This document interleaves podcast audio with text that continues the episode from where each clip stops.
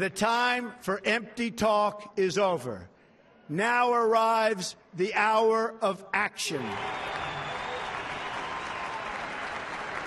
I, Donald John Trump, do solemnly swear. Vereidigung eines Mannes, der in einem Jahr Amerika und die Welt verändert hat. Office of President of the United States. We will make America great again.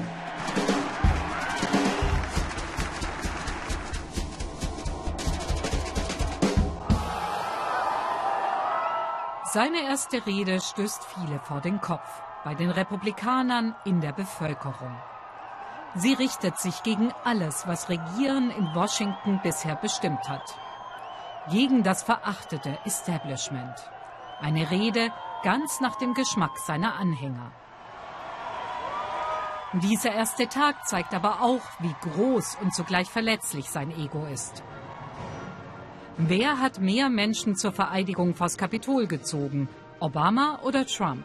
Diese Frage überlagert alles in den ersten Tagen seiner Präsidentschaft. Für Trump ist nur das Größte gut genug.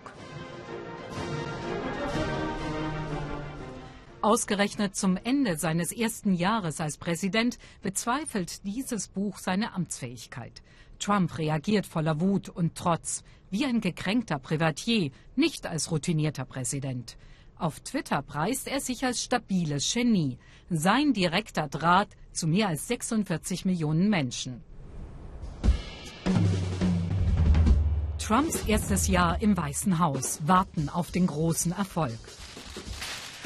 Er regiert aktionistisch per Dekret, Hauptsache schnell gegen die Gesundheitsreform des Vorgängers, für ein Einreiseverbot von Bürgern aus muslimischen Ländern und nichts wie raus aus dem Klimaabkommen. Die Dekrete sind schlecht vorbereitet. Der Kongress, seine eigene Partei, die Republikaner und Gerichte weisen ihn in die Schranken.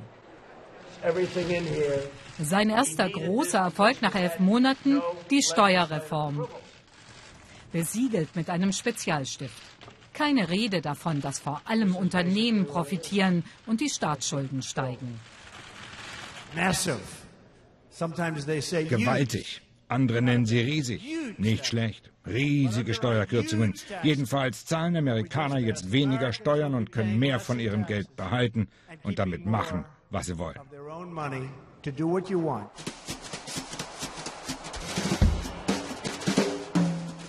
Man wird euch nie wieder vergessen. Familie Reese in Michigan. Der Vater verkauft Kühlanlagen, beide Kinder studieren. Der Mittelstandsfamilie geht es nicht schlecht. Und doch hatten sie Angst, dass die Globalisierung ihre Jobs gefährden könnte. Sie wählten Donald Trump und er hat ihre Hoffnungen erfüllt. There is, you know, a, a little more money. Uh, Unsere Familie hat jetzt etwas mehr Geld, das ist immer gut. Mir gefällt die gesamte Richtung, in die sich die Dinge gerade entwickeln, wie sich die Wirtschaftslage verbessert und dass die Menschen wieder stolz sind auf Amerika. Es ist einfach gut, dass das Wachstum angetrieben wird. Nur auf eins könnte Jay Reese gut verzichten, die Tweets des Präsidenten.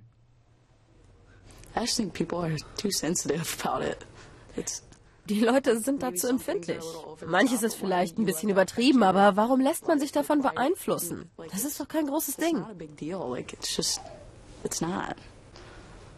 Well, we didn't want somebody Tja, wir wollten keinen, der präsidial ist. Das war die Grundlage für seinen ganzen Wahlkampf. Ich bin so nicht. Ich bin nicht Teil des Establishments. Wir wollten das. Man nimmt das Gute mit dem Schlechten.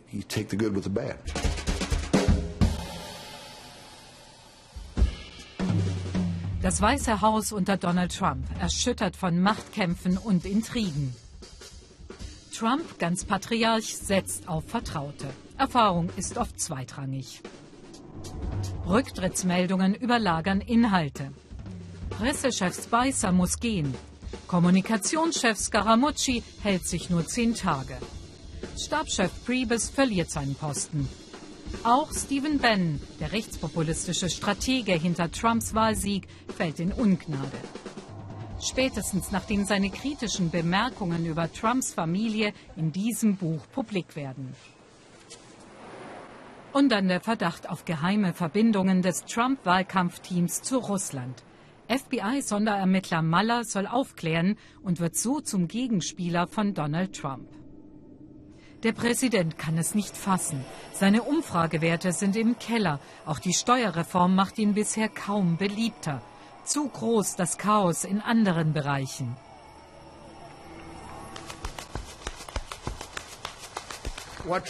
Entscheidend ist nicht, welche Partei unsere Regierung kontrolliert, sondern ob die Regierung vom Volk kontrolliert wird. Dieses Volk zeigt Trump seine Grenzen auf. Bei Regionalwahlen verlieren die Republikaner den Kampf um wichtige Sitze, hier in New Jersey, aber auch in Virginia und Alabama. I, Ashley Bennett, I, Ashley Bennett, do solemnly swear. Ashley Bennett ist in ihrem Wahlkreis eine Heldin. Die 32-Jährige arbeitet mit psychisch Kranken. Politisch aktiv war sie nie. Aber nach der Wahl Trumps hat sie das Gefühl, keine Stimme mehr zu haben. Ihr Vorgänger, ein Republikaner, gibt frauenfeindliche Parolen von sich. Da steigt sie selbst in den Ring. I'm so proud of you. In einem mehrheitlich weißen Wahlkreis gewinnt die Newcomerin den Sitz für die Demokraten. Absolutely. You'll hear from me. Thank you. In a way, we are forgotten. In gewisser Weise sind wir vergessen. Deshalb gibt es jetzt so viele Menschen, die sich um ein Amt bewerben, um zu zeigen, wie Demokratie wirklich aussieht. Dass normale Bürger wie ich kandidieren können, weil ihnen etwas nicht gefällt und sie etwas verändern wollen. Ihre Familie feiert Ashleys Erfolg. Alle hier beklagen den Zustand der USA. Trump habe das Land noch tiefer gespalten.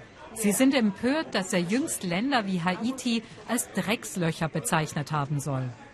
Are, have always been a, a country of inclusion, and for Wir waren immer ein Land, das Menschen aufgenommen hat. Es ist traurig, dass wir darüber nachdenken, eine Mauer zu bauen und die Menschen draußen zu halten, die sich hier ihren amerikanischen Traum verwirklichen wollen.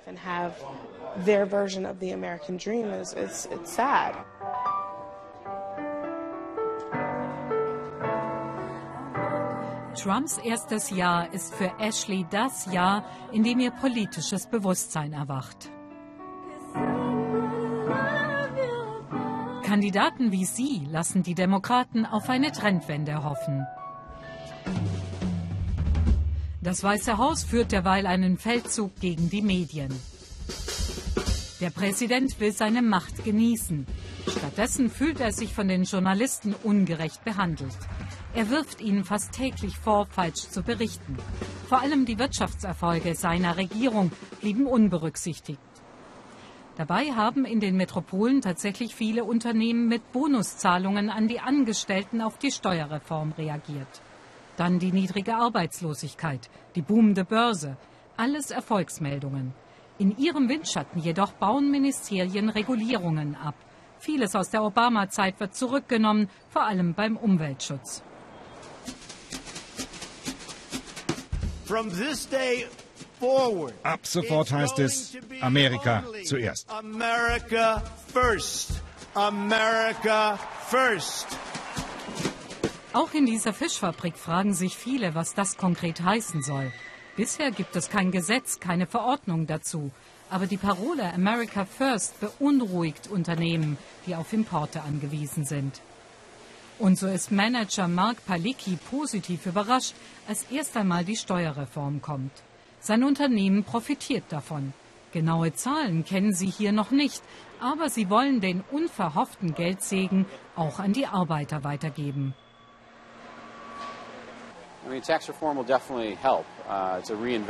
Dank der Steuerreform können wir in das Unternehmen investieren. Wenn wir Geld zurückbekommen, werden wir mehr Menschen beschäftigen, unseren Betrieb erneuern und mehr Fisch kaufen. Trotz der Freude über die Steuersenkungen bleibt die Sorge. Schließlich haben die USA nicht ausreichend Fisch, der Betrieb muss zukaufen. Sollte Ware aus dem Ausland mit Strafzöllen belegt werden, wie Trump es zu Amtsantritt gefordert hat, dann gefährdet das die Existenz. Mark Palicki ist daher nach Trumps erstem Jahr auf der Hut. Für die Wirtschaft zu sein, das bedeutet offener Handel. Ich wünschte, wir könnten alles in den USA machen, aber das können wir nicht. Es ist eine globale Industrie. Ich habe 370 Angestellte, deren Löhne von importierten Produkten abhängen.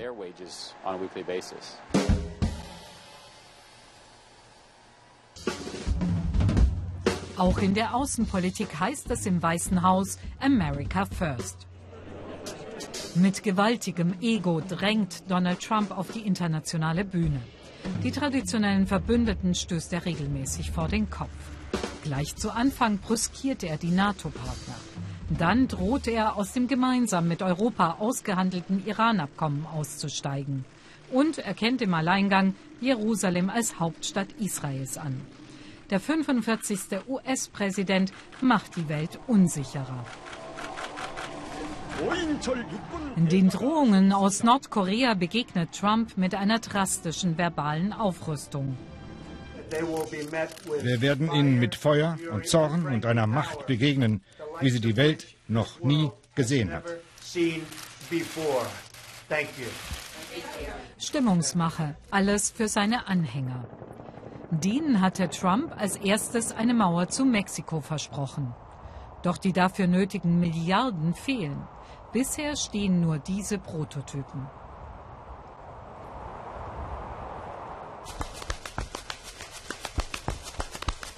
Ein neuer Nationalstolz bewegt unsere Seelen, öffnet unseren Blick und heilt unsere Spaltung. Dieser neue nationale Stolz gilt nicht für Daniela Welles. Als Kind kommt sie illegal mit ihren Eltern in die USA. Die 23-Jährige studiert. Unter Obama erhält sie ein Bleibe- und Arbeitsrecht. Trump dagegen bedroht die erfolgreiche junge Frau in ihrer Existenz. Die Regierung hat eine Stimmung geschaffen, in der es okay ist, fies zu sein und Menschen an den Pranger zu stellen, nur weil sie so aussehen wie wir. Daniela hat eine Geschäftsidee entwickelt. Unterstützt von ihrem früheren Professor produziert sie Laborbaukästen, mit denen Studenten Experimente auch im Fernstudium durchführen können. Die Idee würde der Professor gerne weltweit auf den Markt bringen.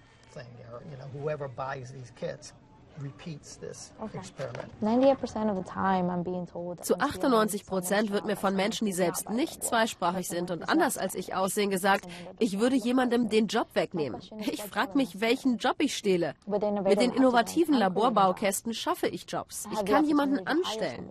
Was für eine Arbeit nehme ich weg, weil ich meine eigene Firma gegründet habe? Because I created my company?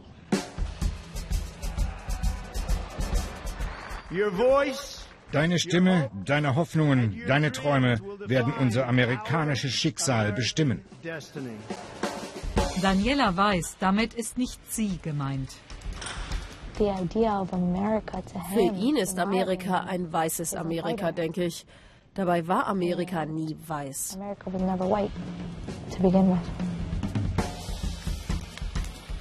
Sein Versprechen, ein Präsident für alle zu sein, nie eingelöst. Im Gegenteil.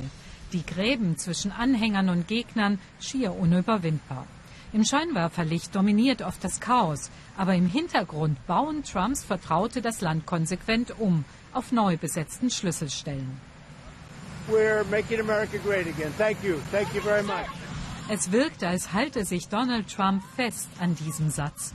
Der Mann, der nicht verlieren kann. Im November kommt bei den Kongresswahlen die erste wirklich messbare Bewährungsprobe für den 45. Präsidenten der USA.